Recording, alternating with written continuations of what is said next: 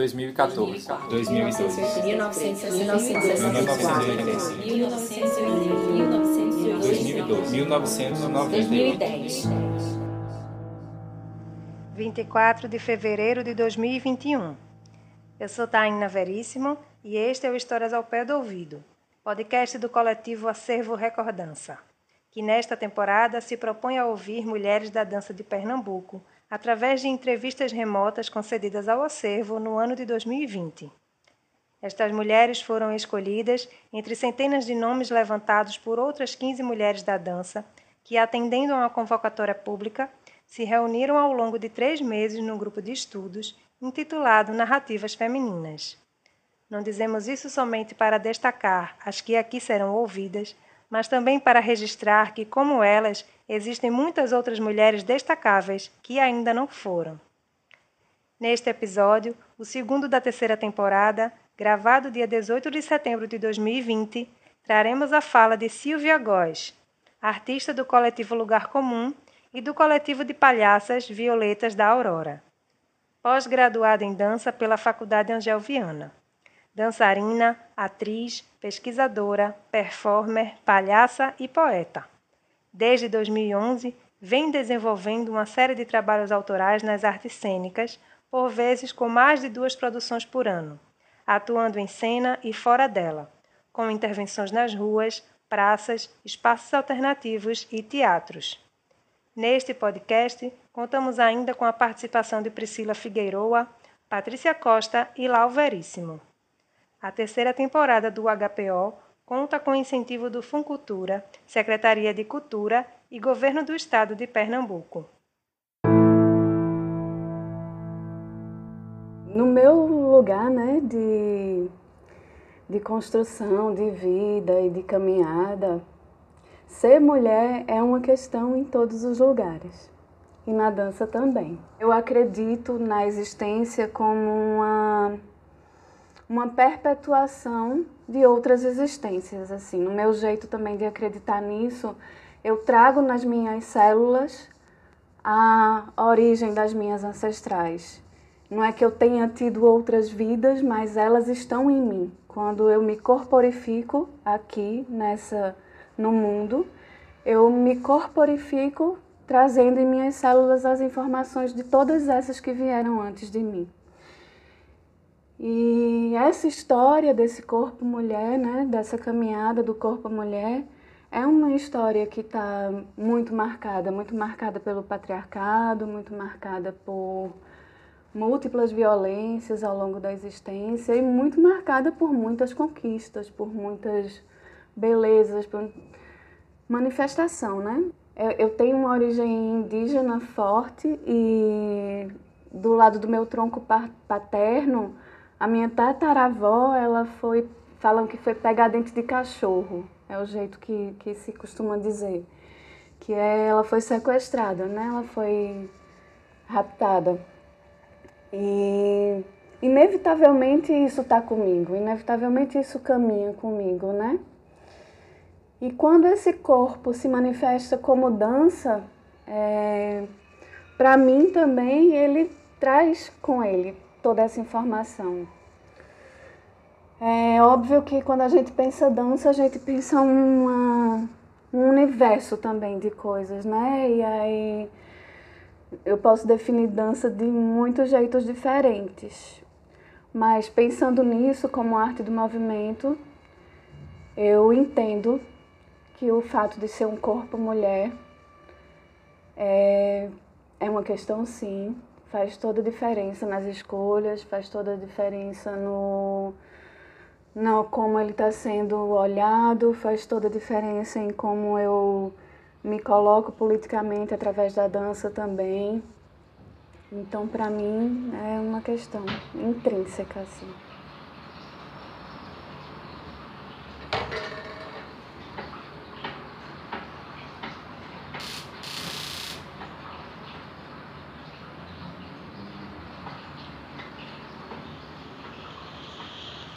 É noite.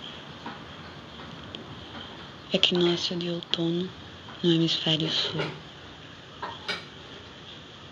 E a lua minguando.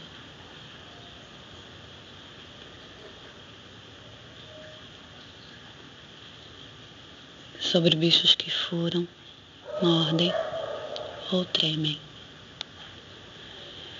Se o medo não se fizer um muro, é possível alimentar um porco-espinho com as mãos livres, sem um machucado. A natureza faz seus guias em todo o ser, sob a esperança que o tempo se ateie no espaço do encanto. A cada ressuscitação. Se o medo não se fizer um muro, é possível alimentar um porco-espinho com as mãos livres, sem um machucado. A natureza faz seus guias em todo o ser, sob a esperança que o tempo se ateie no espaço do encanto. A cada ressuscitação.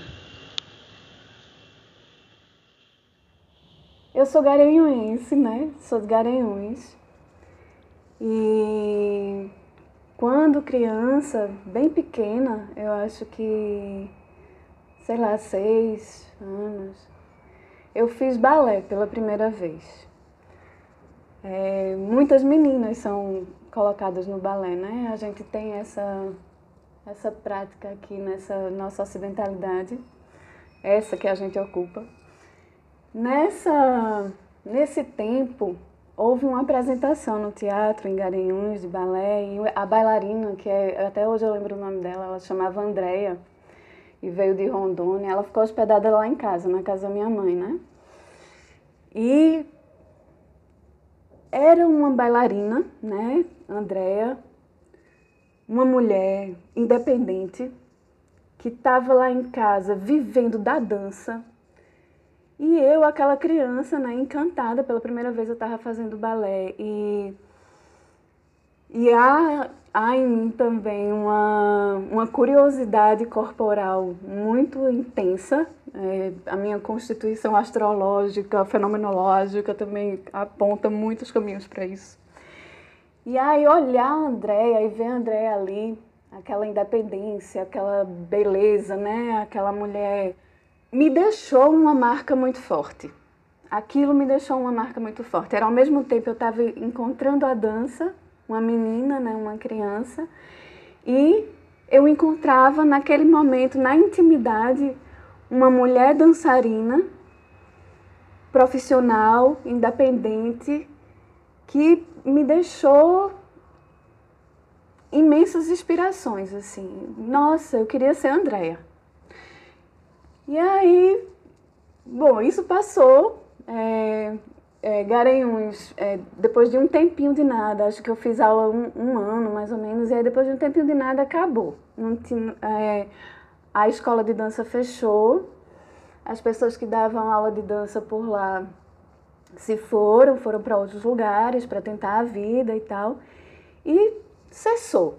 Não havia mais onde fazer aula de dança, não havia teatro, não havia cinema. Foi um tempo que Garanhuns passou num vácuo enorme, assim, das, das manifestações culturais né, e artísticas.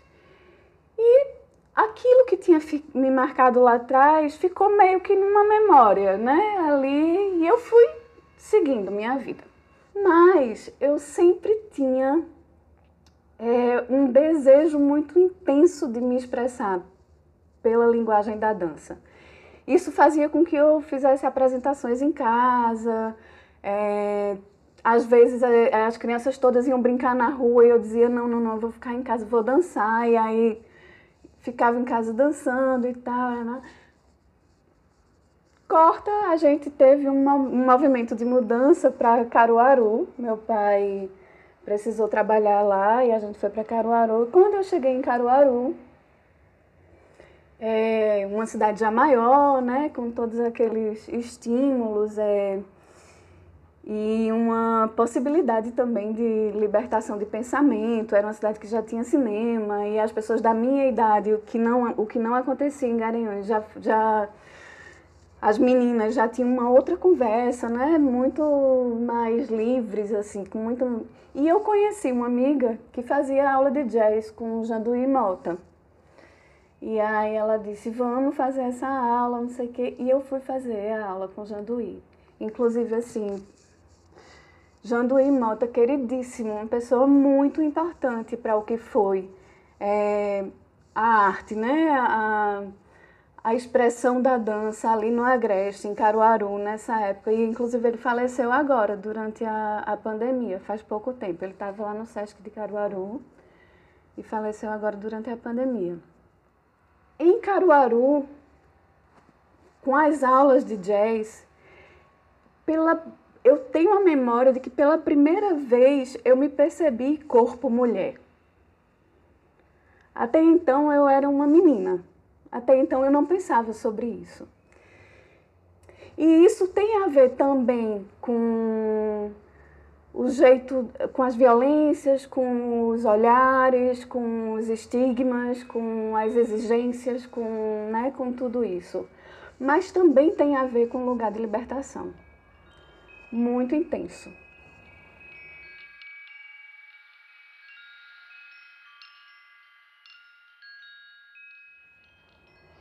E aí passei três anos em, em Caruaru e quando tá, a gente estava montando o espetáculo, o maior espetáculo que eu ia participar da nossa turma do jazz, eu tive que mudar mais uma vez, voltar para Garanhuns e eu não consegui apresentar.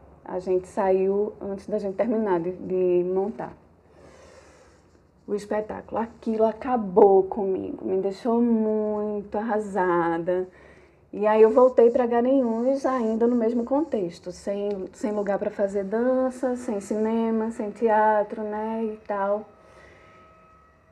E o, foi um sofrimento muito grande, assim, quando eu, eu soube que eu ia e que eu não ia mais ter isso, foi um sofrimento imenso, assim.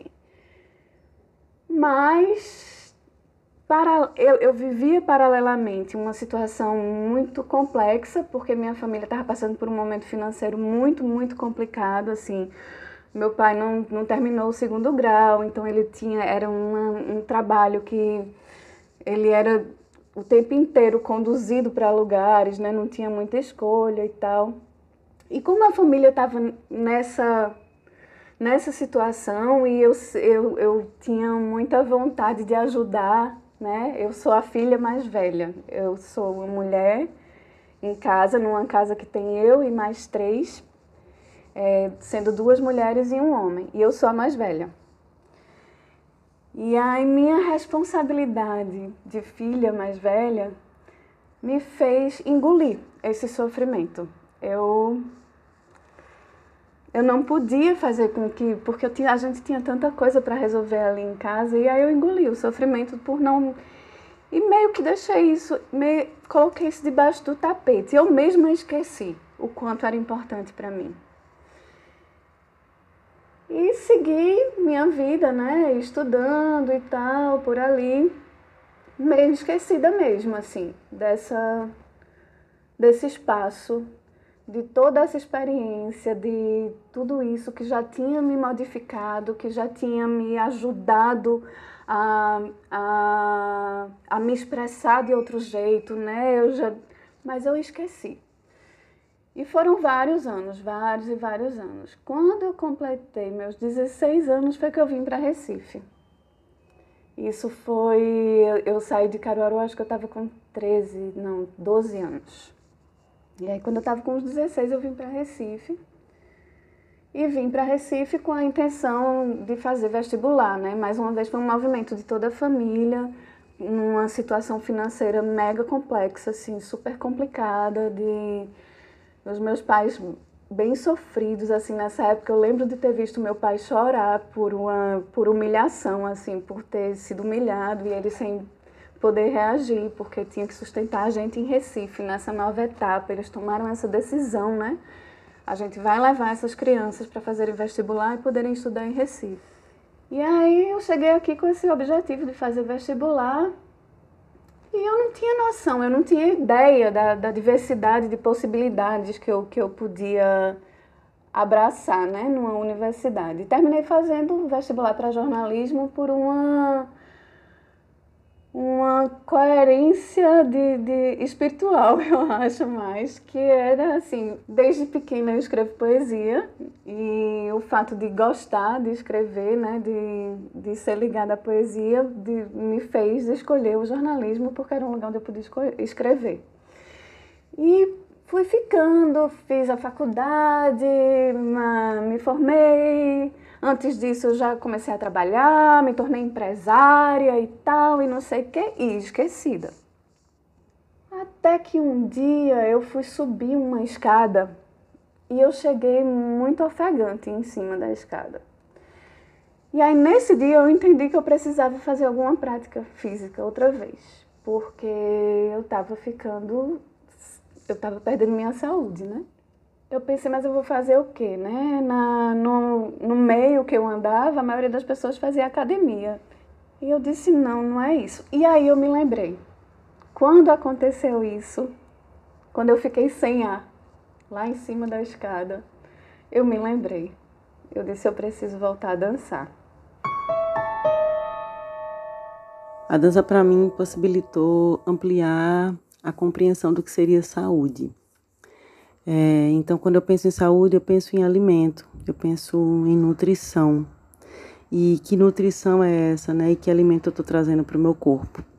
Então, eu quando olho para quando eu era criança, sempre fui muito de dançar, sempre fui uma criança dançante e tinha um estímulo é, de interpretar uma música através do corpo, na tentativa de corporificar pelo gesto o som.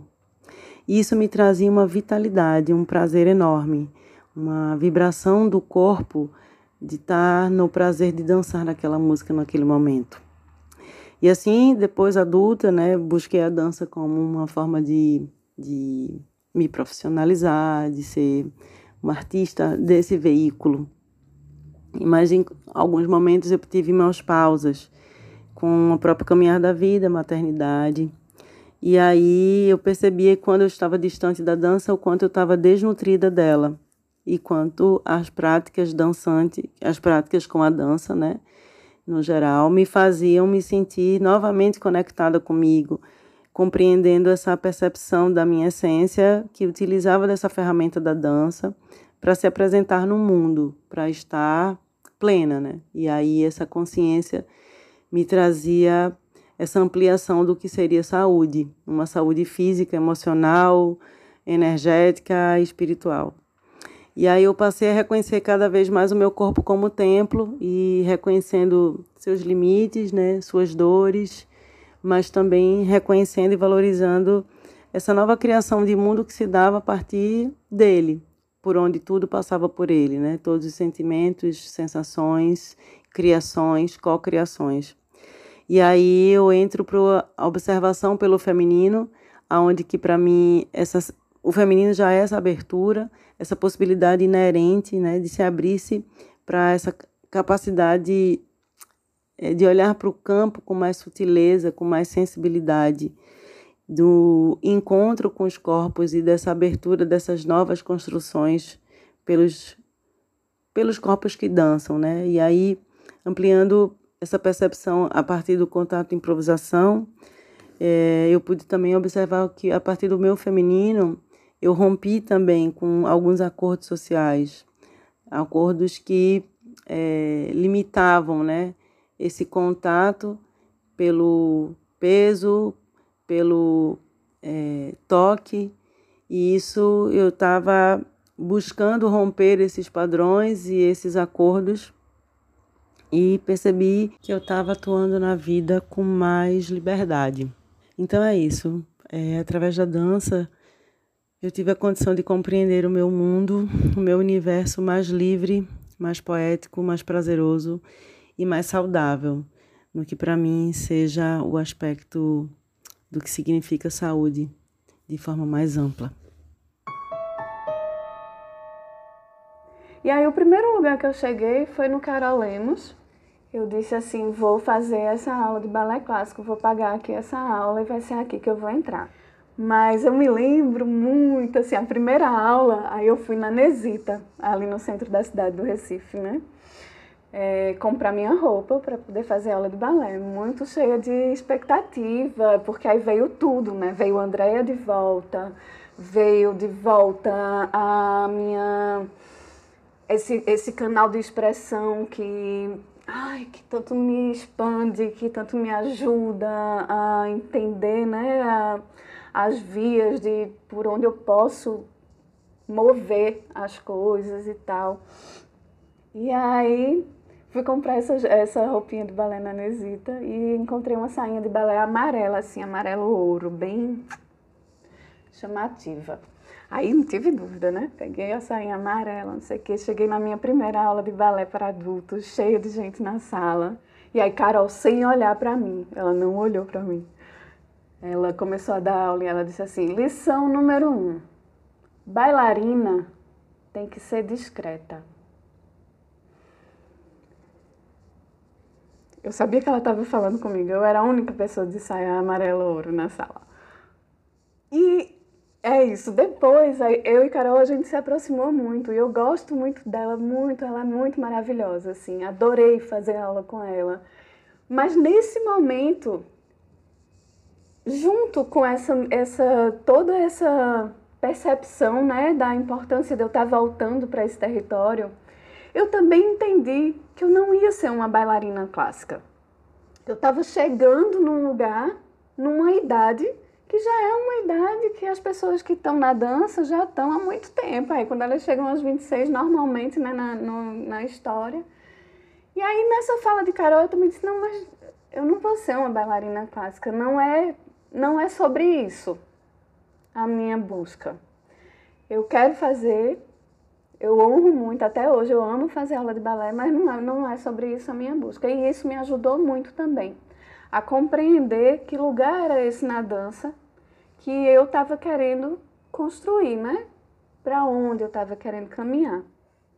E aí eu continuei um tempo fazendo aula com Carol, é, cada vez aprofundando mais o que era essa minha, esse meu objetivo, porque deslocada, né, assim, da, da caminhada de experiência da maioria das pessoas, porque eu estava chegando naquele momento mas eu não conseguia mais me desvencilhar daquilo, assim. É, era o momento mais importante do meu dia, bem dizer, era o momento da minha aula, assim.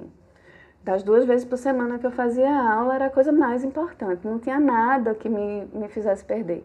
E desde aí, eu ainda intuitivamente, ainda um pouco sem ter muita nitidez, né, de que pensamento era esse, é, eu quis buscar um caminho de dança que tivesse uma relação também curativa, que tivesse uma relação também de equilibração corporal, que tivesse uma relação também com a, com a saúde né, das, minhas, das minhas estruturas.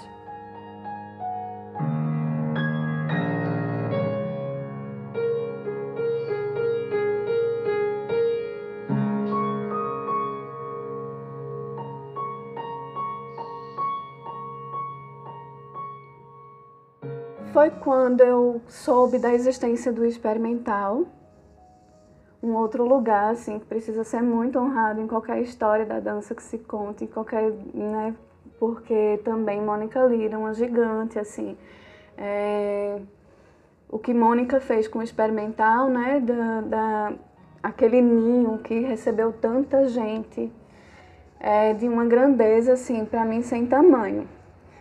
E, e é isso, eu soube do experimental e aí fui fazer aula no experimental.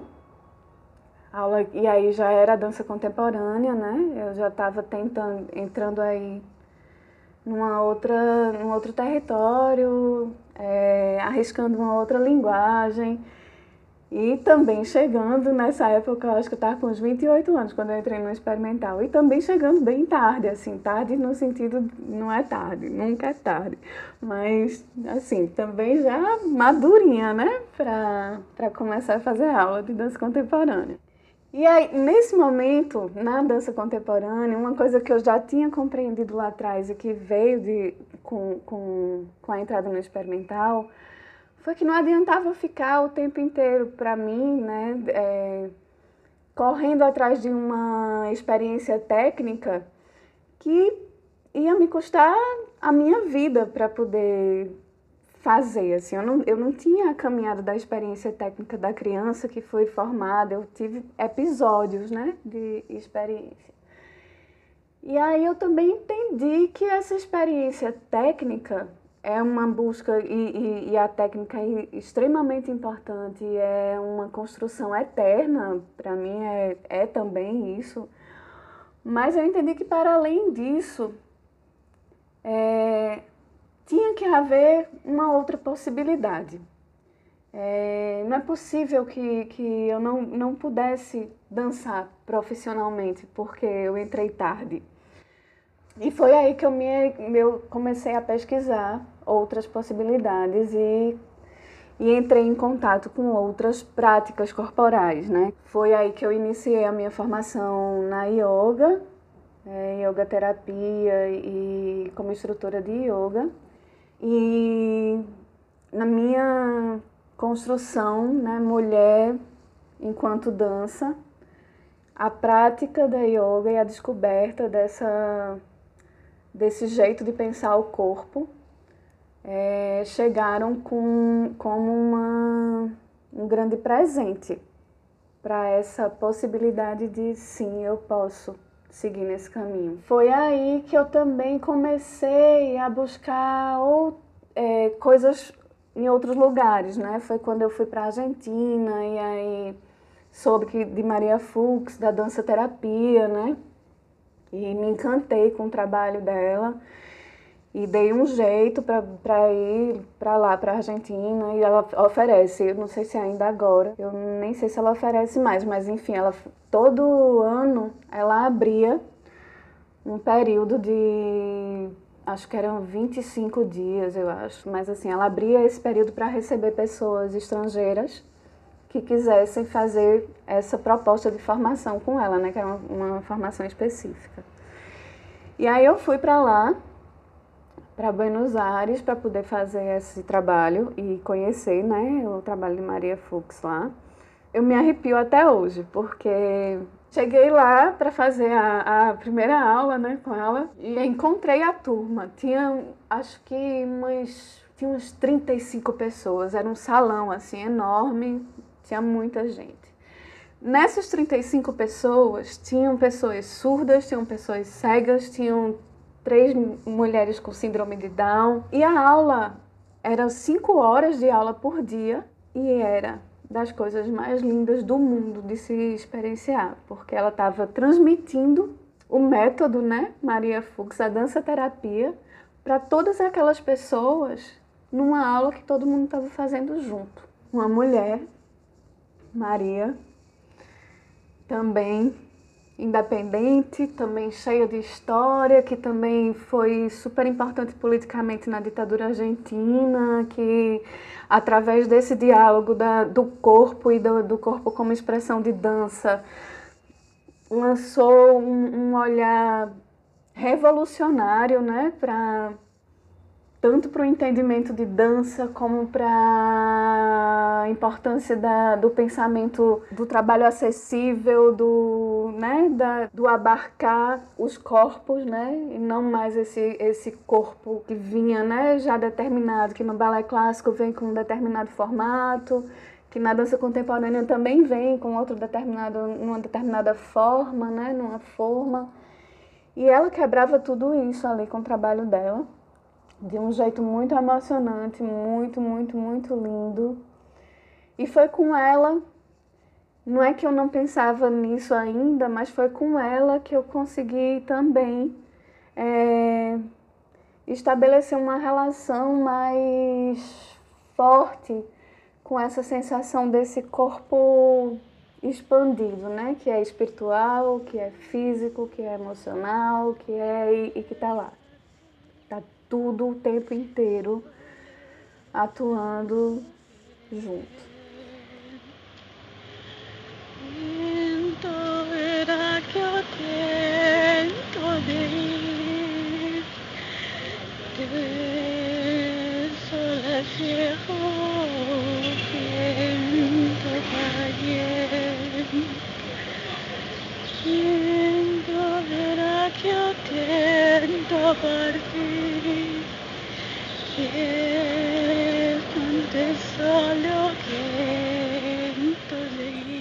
Voltei para Recife e no ano seguinte fui outra vez.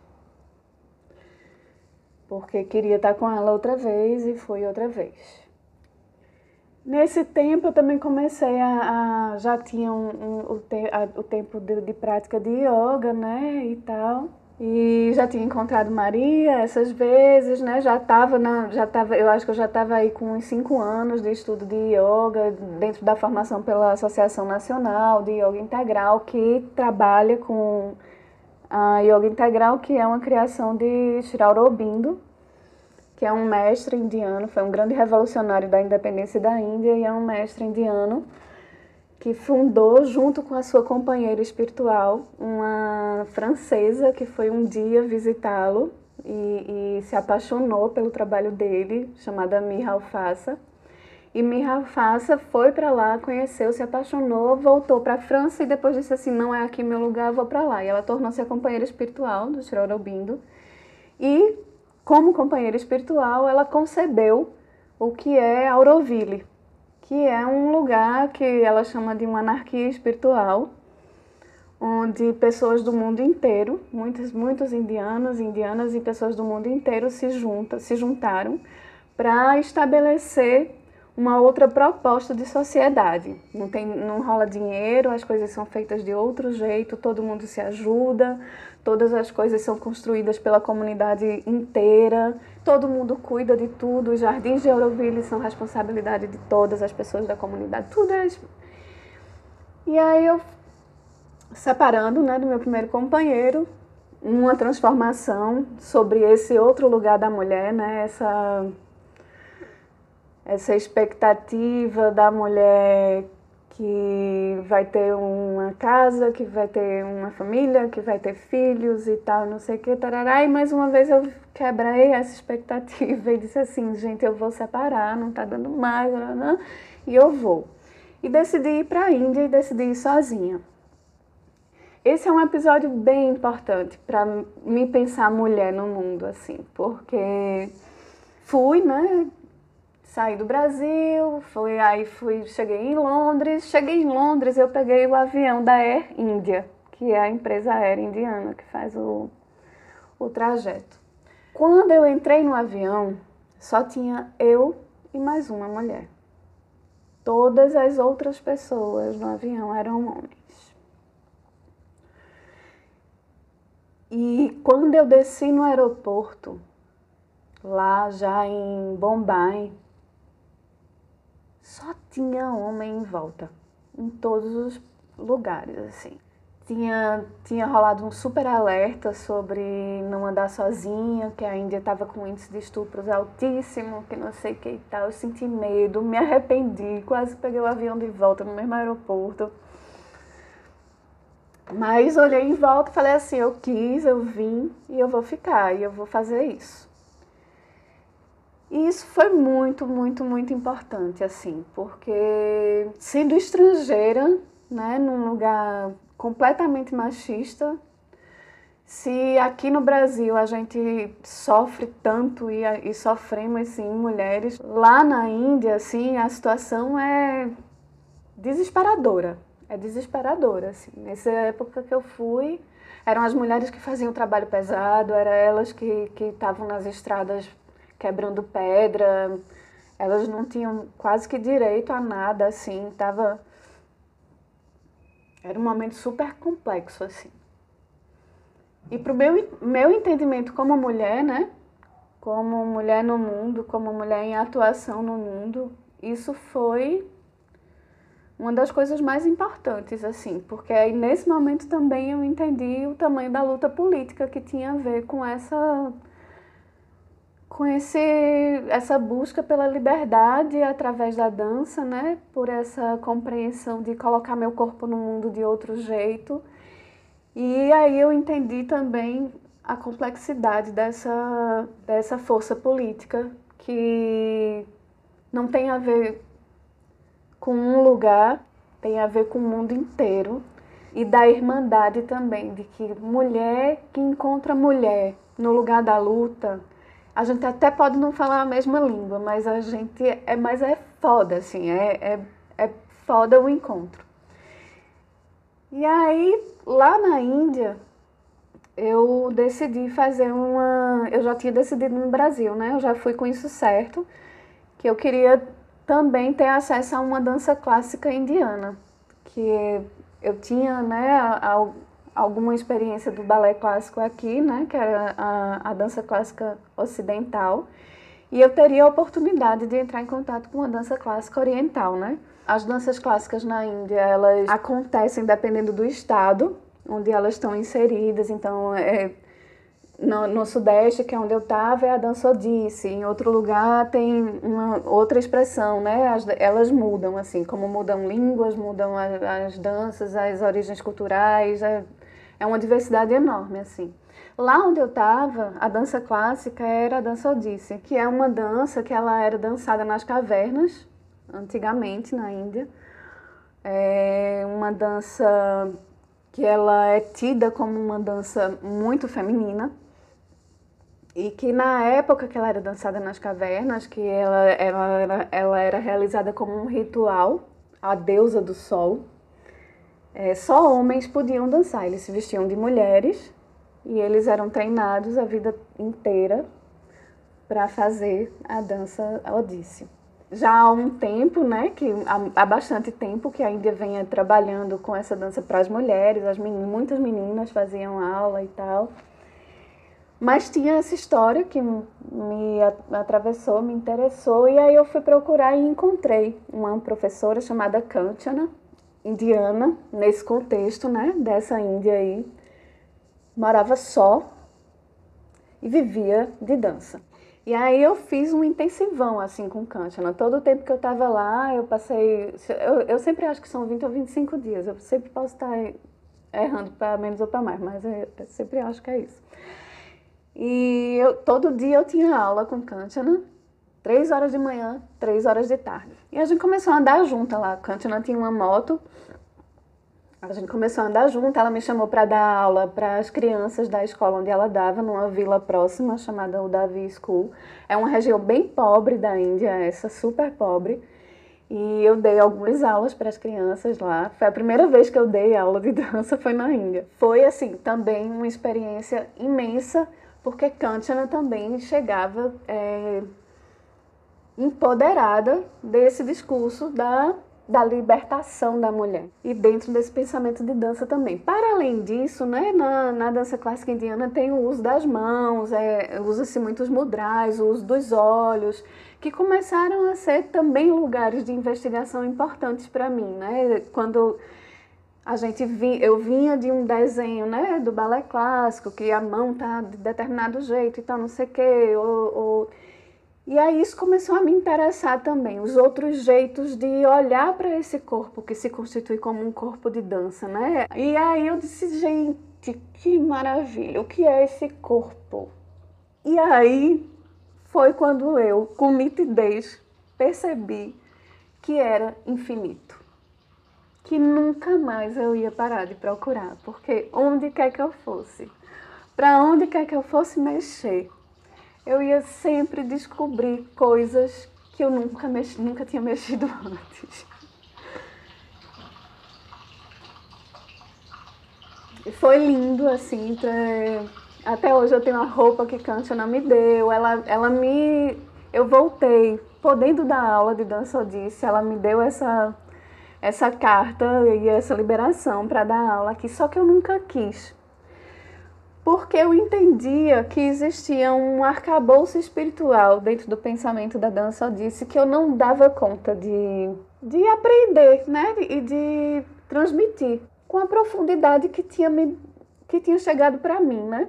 E aí quando eu voltei, que eu disse, eu não posso fazer isso, e várias pessoas me pediam dar aula e não sei o que e tal, e eu não, gente, não é isso, não sei o que e tal. E aí também eu entendi uma outra coisa que foi me guiando, né, nesse meu caminho, que era a, a possibilidade de não estar tá inserida numa única técnica, ou numa única prática, ou num único método, mas de poder é, pela soma de todos esses métodos e todas essas práticas que fizeram, que de certa forma a minha curiosidade né, me levou de talvez criar um trabalho que dialogasse, que borrasse, que pudesse se nutrir em lugares diferentes, podendo dizer, isso vem da dança Odisse, é quando eu digo, quando eu vou trabalhar os mudras, eu trabalho os mudras porque eu tive acesso à dança Odisse. Mas isso me ajuda a trabalhar a articulação das mãos, isso me ajuda a trabalhar a expressividade pelas mãos, isso me ajuda a trabalhar um monte de coisas, né? E aí eu disse, isso eu posso, isso eu me sinto autorizada por mim mesma a fazer. Que é juntar as coisas, colocar as coisas em diálogo e a partir do que do que me forma, né, enquanto buscadora desse espaço é, de ancorar a minha caminhada como profissional, né, nessa nessa expressão da dança, que eu podia fazer isso, que eu podia abraçar coisas diferentes. E aí Nesse, nesse, nesse tempo também fui procurar, procurar Maria Gabriele Vozin, que é filha de Bernardo Vozin, das danças circulares, e ela veio fazer um trabalho com a prática do giro surf. Eu fui atrás do giro também, porque aí era uma outra, um outro jeito de estar em contato com essa expressividade, por um pensamento que era o pensamento do giro também, né, inteiro. E fui atrás da mandala de Tara, que aí também era uma reunião. A mandala de Tara se faz com uma reunião de várias mulheres, só mulheres podem dançar. Os homens, eles ficam como guardiões dessa mandala. Até estão deixando os homens entrar, mas nessa época deixaram não. E aí fui atrás da mandala também, nessa, nessa história da mandala de Tara, é, eu fui atrás de Prima da Sara, que é uma das, das maiores é, multiplicadoras né, dessa, desse culto a Tara a, a, partir da dança. Né? Tara é, uma, é um Buda, um Buda do Tibete, um Buda mulher. O mito conta que ela nasceu da lágrima do Senhor da Compaixão, quando o mundo chegou numa, num momento que já não tinha mais jeito. E aí o Senhor da Compaixão não resistiu mais e chorou. E da lágrima do Senhor da Compaixão nasceu Tara. E Tara, ela se manifesta em 21 emanações da personalidade da mulher. Criativa sabedoria, é, abre caminhos, um monte de coisas. Eu tô, não vou lembrar de todos agora, mas enfim, 21 emanações de uma personalidade da mulher, desde das coisas mais é, desde Kali, né, da coisa mais até a mais delicada de, todas as, as características. Foi oferecido a Tara que ela se tornasse um Buda, porque ela tinha uma sabedoria e, e e, uma, e sempre pela dança, né? Toda a manifestação dela era pela dança. E foi oferecida a Tara que ela se tornasse um Buda, mas que para isso ela tinha que abrir mão de ser mulher. Ela voltaria homem nas próximas encarnações. E ela diz que não, que ela preferia não ser um Buda, mas que quantas encarnações ela viesse, ela viria mulher. E aí eu disse, eita Buda boa danada. e aí peguei Tara para mim também e foi lindo, assim, porque aí nessa história da mandala de Tara, também é, tive a oportunidade de me relacionar com outras mulheres, né? São 21 emanações, então a mandala ela é sempre composta por 21 mulheres, 22, na verdade. Mulheres de idades diferentes, mulheres com corpos muito diferentes, mulheres que não tinham o objetivo principal de, de terem a dança como o, o aspecto profissional da vida, né? Assim, mas que tinham a dança nesse espaço de não tem outro jeito de viver se não for dançando também. E conviver com essas mulheres também na composição dessas danças e na em como cada uma ia trazendo os elementos do, do seu movimento, né? da, da sua experiência corporal, da sua caminhada singular para compor aquela determinada característica que viesse para ela na mandala. Isso foi mega importante, assim, também, de perceber a força dessa dança que está para além da escolha como arte, que está para além da, da escolha como caminho profissional, dessa dança que é. É, é a gente, né? Assim, é a gente. É a gente que é corpo, é a gente que. Eu fico pensando assim que nós somos uma, uma manifestação do intangível só possível de ser apreendida enquanto existência através da experiência física. Quando eu escutei o nosso primeiro palavra deve ser palavra Quando o homem precisa ser de homem, palavra ganhamos o direito de cantar, direito de cantar. A gente se escreve no outro, tem que todo acho que tá vivo, acho que tá vivo. Nem sempre rima, nem sempre rima, mas sempre vale a pena, sempre vale a pena. Escrever, dar, esquecer, repartir, apagar, apagar, escrever de novo, escrever de novo, virar do avesso cada virar do avesso cada vez, despejar a música do espelho, a música do espelho, espremer sim. Poesia, espremer sim. Poesia. Às vezes dói, às vezes dói, mas tudo dói, mas tudo dói, mesmo as alegrias, mesmo as alegrias, mesmo as alegrias. Tudo isso já estava aqui, né, dentro, mas eu tinha uma desconfiança muito grande de mim mesma. Achava que eu não ia, não, não podia, que eu não ia conseguir, que eu tinha começado muito tarde, que não sei o quê, papapá. Quando chegava aqui de volta, aí eu vinha com tudo isso, mas quando chegava aqui de volta, que eu entrava de novo na coisa da dança contemporânea, no, balé, eu dizia, não, sou inadequada, isso, não, não posso pensar nisso, eu tenho que seguir trabalhando com o meu jornalismo mesmo, não vou ser, não, não vou ser dançarina, isso é, que ideia. Já tinha terminado a faculdade há muito tempo e tal, e decidi que eu ia fazer um mestrado em filosofia, ainda fazendo aula de dança, e aí quando eu estava já nessa, como aluna especial nesse mestrado, eu encontrei Daniela Santos, ela começou a dar umas aulas aqui em Recife. Ela tinha acabado de chegar do Rio e começou a dar umas aulas aqui em Recife. Eu fazia aula com ela. A, a turma era eu e as loucas de Pedra Lilás. E era muito maravilhoso. E Dani, maravilhosa, né? Vinha com toda essa essa bagagem que ela já trazia, né, dessas experiências dela com a Joviana, com Klaus Viana e tal, com todo esse, esse conhecimento, né, da, da metodologia Angel, que é o das maiores lindezas assim do mundo foi o encontro com essa mulher. E Dani muito maravilhosa. Também é outro nome que eu acho que tantas vezes e tantas vezes e tantas vezes e tantas vezes que eu possa falar nele, eu vou reverenciar com toda a força da minha alma, assim, porque que mulher que é Dani. E o que essa mulher fez pela dança em Pernambuco. Oh! E ela, me, aí a gente se encontrou. Na hora que a gente se encontrou ali, que ela me deu um abraço e ela disse assim: Consegui, eu vou trazer a pós da Joviana para cá. Aí eu disse assim, então vou mudar tudo, Dani. Eu vou, não quero mais mestrado em filosofia, vou fazer após pela Angel Viana. vou voltar de novo a sonhar com essa possibilidade de seguir, né?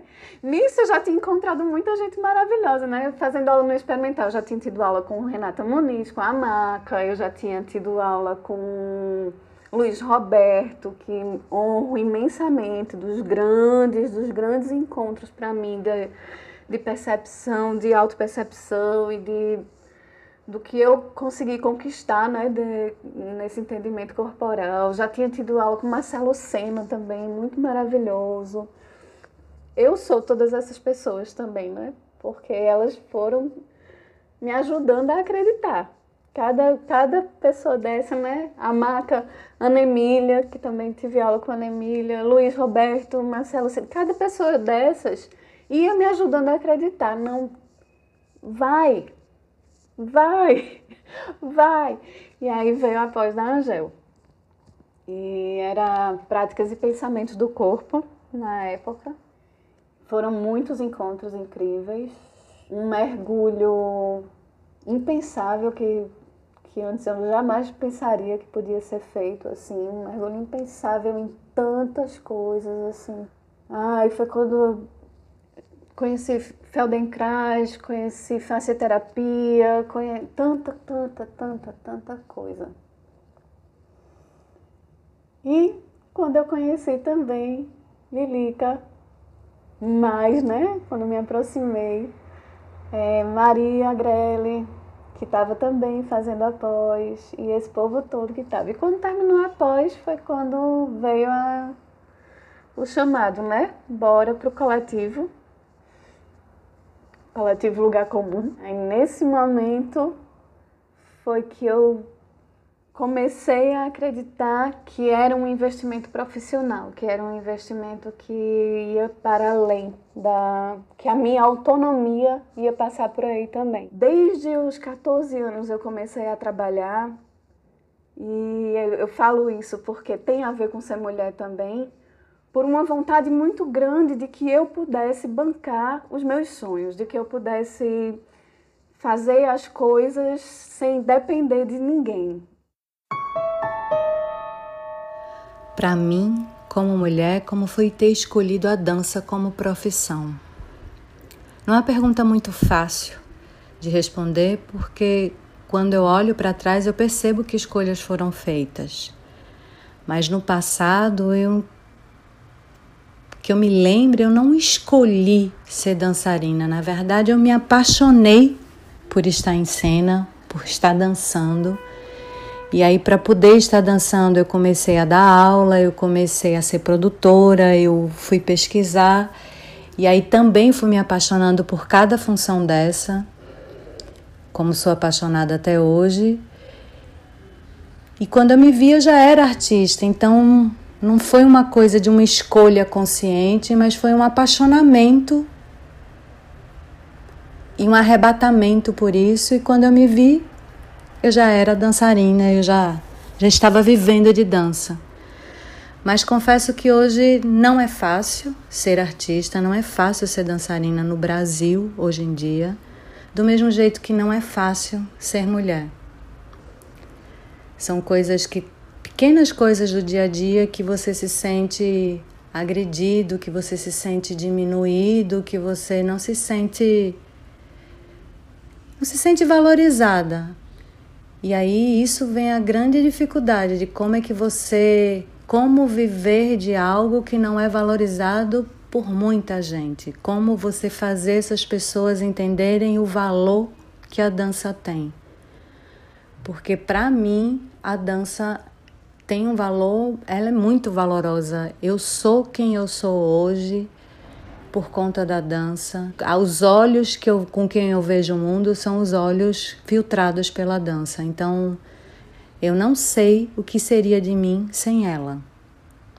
E talvez por isso seja a maior dificuldade hoje de viver de dança, porque o que eu percebo é uma total desvalorização por muita gente ainda mas ainda continuo acreditando na dança como a maior uma das dos fatores de transformação das pessoas e por isso um dos um fator de transformação do mundo. As aproximações também com outras pessoas, né, com a Compassos, com com a duas companhias também, é, me levaram a, a experimentar a construção de trabalhos com outras pessoas, né, a, com a Compassos, que foi o convite de Branco da gente desenvolver em três anos um trabalho sobre as três mulheres, né, Clarice, Edith Piaf e Frida Kahlo, mas que seria um trabalho que a gente teria três anos para desenvolver. Também, né? Foi outro convite assim bombástico para experimentar, para construir no risco e mais uma vez três mulheres. Eram três mulheres que guiavam né, essa criação. O, o convite era para fazer a dramaturgia desse trabalho. E mais uma vez eram três mulheres. Era Dita, era Clarice e Frida. Com toda a, a potência política, com toda a, potência de, de quebra com, na sociedade que essas três mulheres tiveram, né? E foi um trabalho super importante também nessa contribuição de que eu, que eu queria minha autonomia aí também e foi super importante na construção da minha ideia também, né? Dessa dessa manifestação como uma dramaturga, né? De essa possibilidade de estar tá, tá atuando também na, na arte do movimento, utilizando a poesia que é o meu outro lugar de, de criação, né? De, de fecundação de mundo.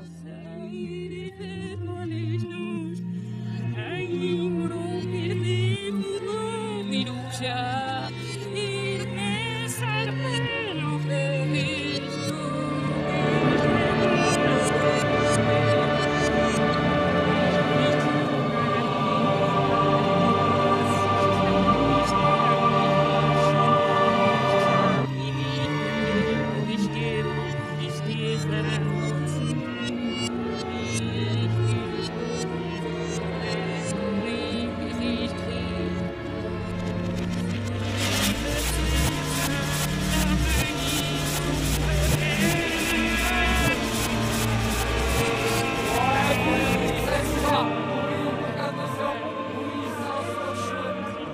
minha primeira experiência cênica mesmo, assim, né? Corpos compartilhados. E, e essa possibilidade de estar em experiência cênica também, assim, se não fosse pelo coletivo, talvez isso tivesse sido muito mais difícil de ter sido aberto na, na, na existência, né? E com o coletivo a gente ia junto, né? A gente faz tudo junto, tá junto, junto. E aí, com corpos compartilhados, que foi. Uma, a, a, criação de corpos compartilhados veio da formação da Angel, foi o trabalho que eu apresentei quando terminou a Angel. E entrou né, pra, na nossa, nossa caminhada coletiva. E corpos compartilhados tinham um, um, um, essa performance, né, que chama Ceval, é, tinha um conteúdo muito forte sobre essa esse corpo que não quer ser visto como um corpo de desejo, que é um corpo que ele é muito mais livre do que isso e que desse lugar de liberdade de, de um corpo que ele se mostra não porque ele quer ser visto, mas porque ele quer a relação. E aí, quando veio esse trabalho, né, com a Ceval, que eu desde o princípio tinha uma, uma grande necessidade de trabalhar a nudez, de trabalhar esse corpo inteiro, né? Essa tirar, essa, esse retirar, né? Dessas camadas e dessas camadas de proteção. E me ajudou a ir aprofundando também o que vem dessa relação desse corpo marcado por essa memória é, que vem da história da minha tataravó, que foi pegar dentro de cachorro e que é, eu não sei o que aconteceu, a minha avó não sabe, é, a avó dela não sabia contar, é, mas que em mim tem uma imagem de violência muito forte, assim, e, e todas as violências sofridas pelo corpo que eu me constituo, né? Assim, é, quando eu penso na, na gente, assim, gente no mundo, é tudo o que a gente recebe tem a ver com a forma que a gente está aqui, né? Assim, seja qual for essa forma. Na minha forma, o, o meu jeito que eu me apresento diante da sociedade é uma forma que tem uma, um, um conteúdo de adequação estética a um determinado pensamento de, de, de beleza que traz, com, traz junto também uma carga muito forte de sexualização, desde criança, assim. E com a Ceval, eu tive a oportunidade de pensar muito sobre isso, assim, sobre essa toda essa carga que estava em mim né? Toda essa revolta que vinha dessa carga também e o quanto isso tinha, tem a ver com o que são essas feridas universais do feminino, cada uma na forma que se apresenta diante da sociedade. Tipo assim, não, ninguém é poupada. Não, as mulheres não, são, não foram poupadas, né? Elas, seja qual for a sua, o seu, a sua imagem de manifestação, a nossa caminhada está repleta dessas feridas universais, né? Dessa e o Ceval me deu a oportunidade mesmo assim de mergulhar muito nisso e de fazer disso a minha acho que é o meu minha principal inquietação, meu principal lugar de trabalho, querer ir cada vez mais longe nessa descoberta dessa ancestralidade do que é que eu trago em mim, né, da tanto da potência que, que, que, foram essas mulheres que vieram antes de mim também, o que, é, o que foi a luta delas antes de mim, né? Pra, até que eu chegasse aqui, nessa existência que eu tô, aqui nessa passagem, essa passagem rápida.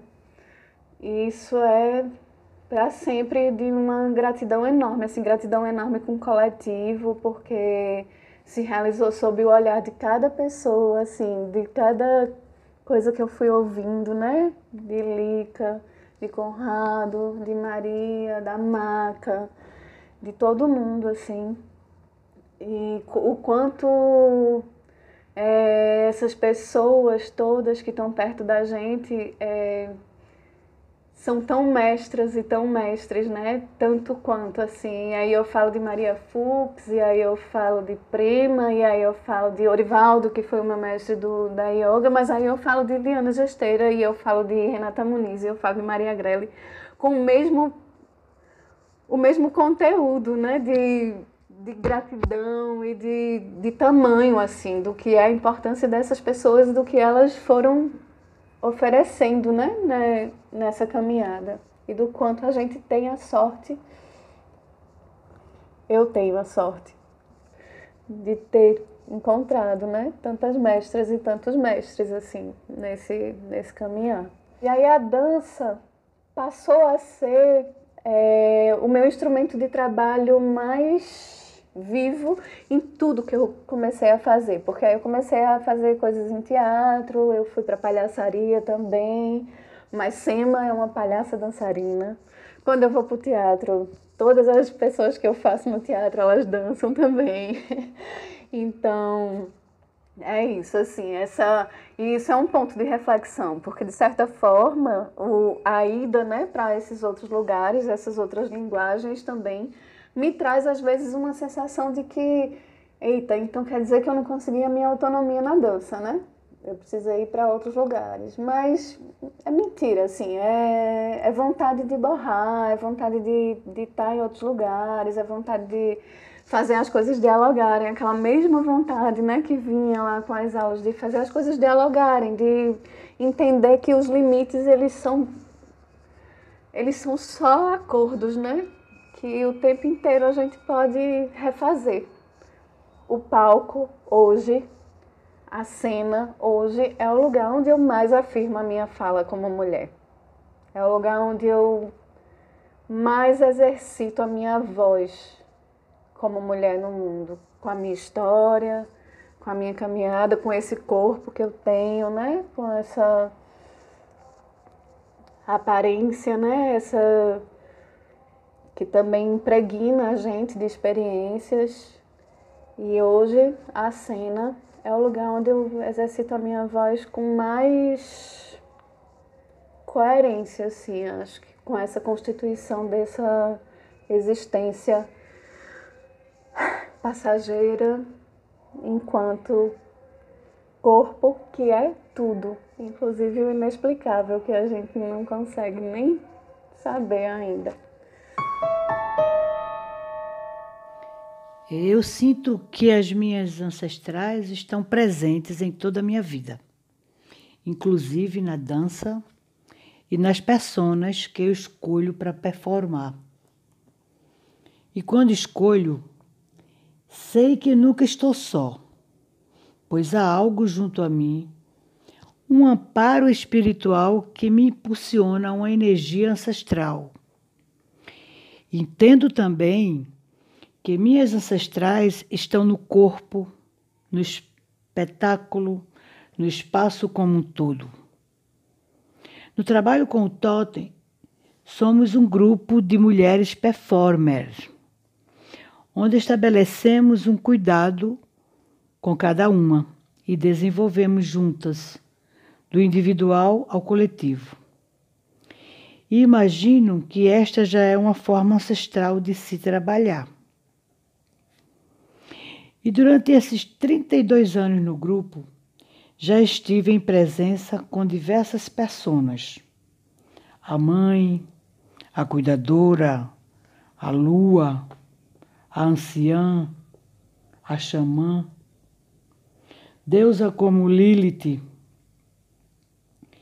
E essas experiências me colocaram em contato com uma ancestralidade mais ampla, que envolve mitologias e arquétipos do sagrado feminino.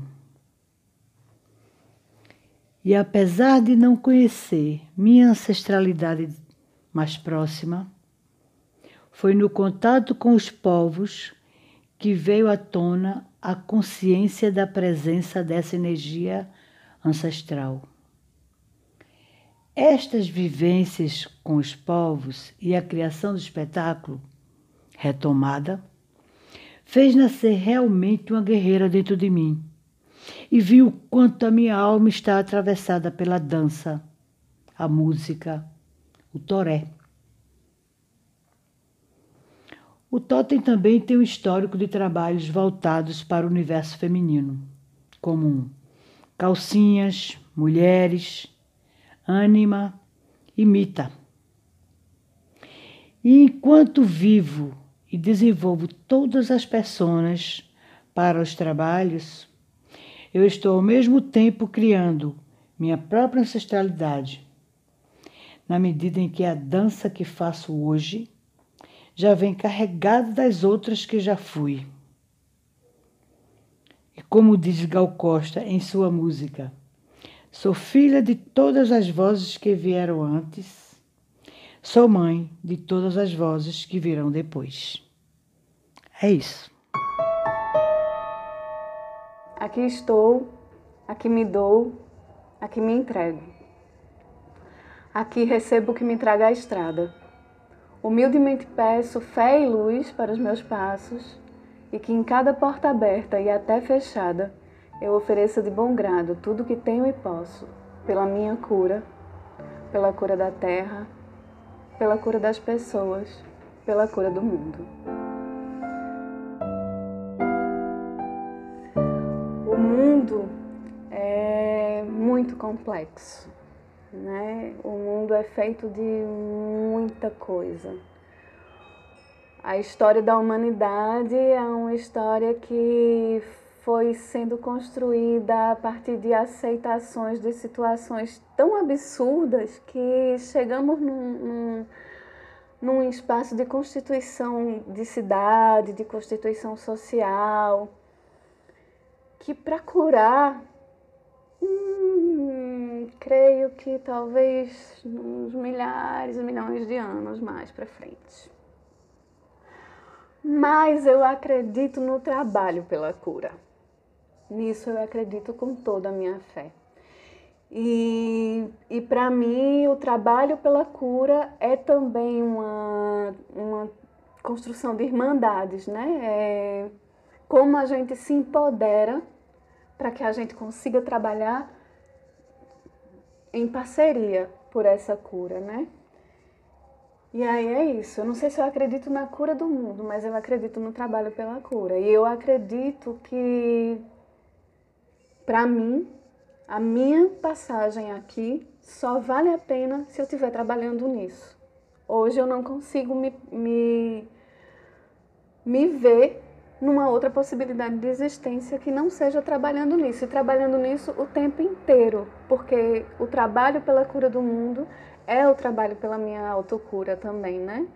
quando eu digo que eu estou trabalhando pela cura do mundo, eu tô, é, estou pensando que eu também estou trabalhando com os meus pensamentos, eu estou pensando que eu também estou trabalhando com a minha vibração, eu estou pensando que eu também estou trabalhando com a minha nutrição, para que a qualidade energética da, daquilo que eu vibro, daquilo que eu entrego, também possa estar alinhada com essa minha proposta, né, de trabalhar por essa cura. Eu não acho que tem também a, a grande curadora ou o grande curador que vai aparecer. Eu acho mesmo que isso é um trabalho coletivo.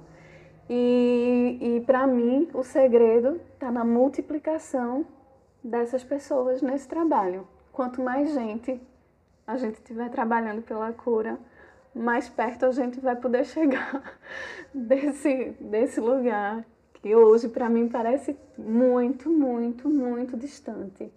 Mas por estar muito, muito, muito distante também, imensamente importante e urgente da gente fazer tudo por isso, né? De entregar tudo, assim. E para minha vida, a minha vida só vale hoje para isso, assim. Eu não, não não consigo pensar em outro jeito de estar, em outra, outra, outro objetivo de estar aqui, assim. A gente está aqui para viver, esse é o jeito que eu penso, assim. A gente está aqui para viver, porque nós somos milagres, a gente é muito, nossa, a gente é milagre, poxa, é muito, a gente, pessoa, é, é coisa muito linda.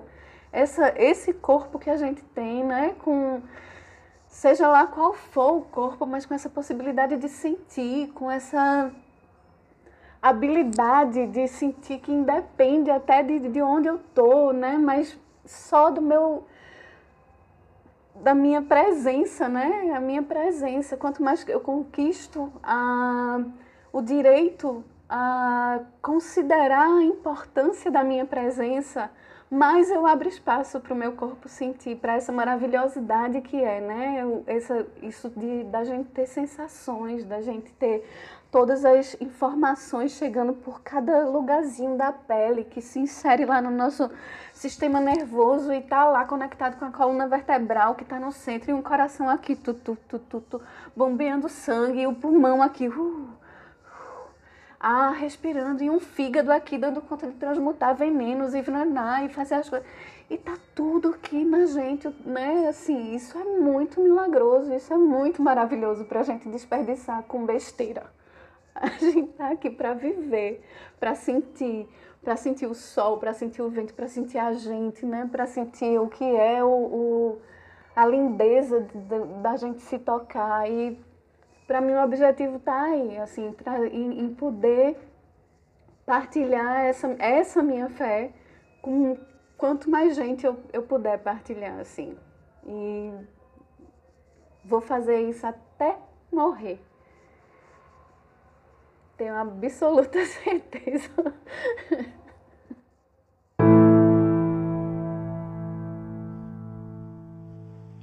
Chegamos ao fim do episódio 2 da terceira temporada do Histórias ao Pé do Ouvido, podcast do Acervo Recordança. O HPO conta com as seguintes pessoas em sua ficha técnica: Idealização e coordenação, Elis Costa. Pesquisa e entrevistas, Ailce Moreira, Elis Costa, Ju Brainer, Liana Gesteira e Taína Veríssimo.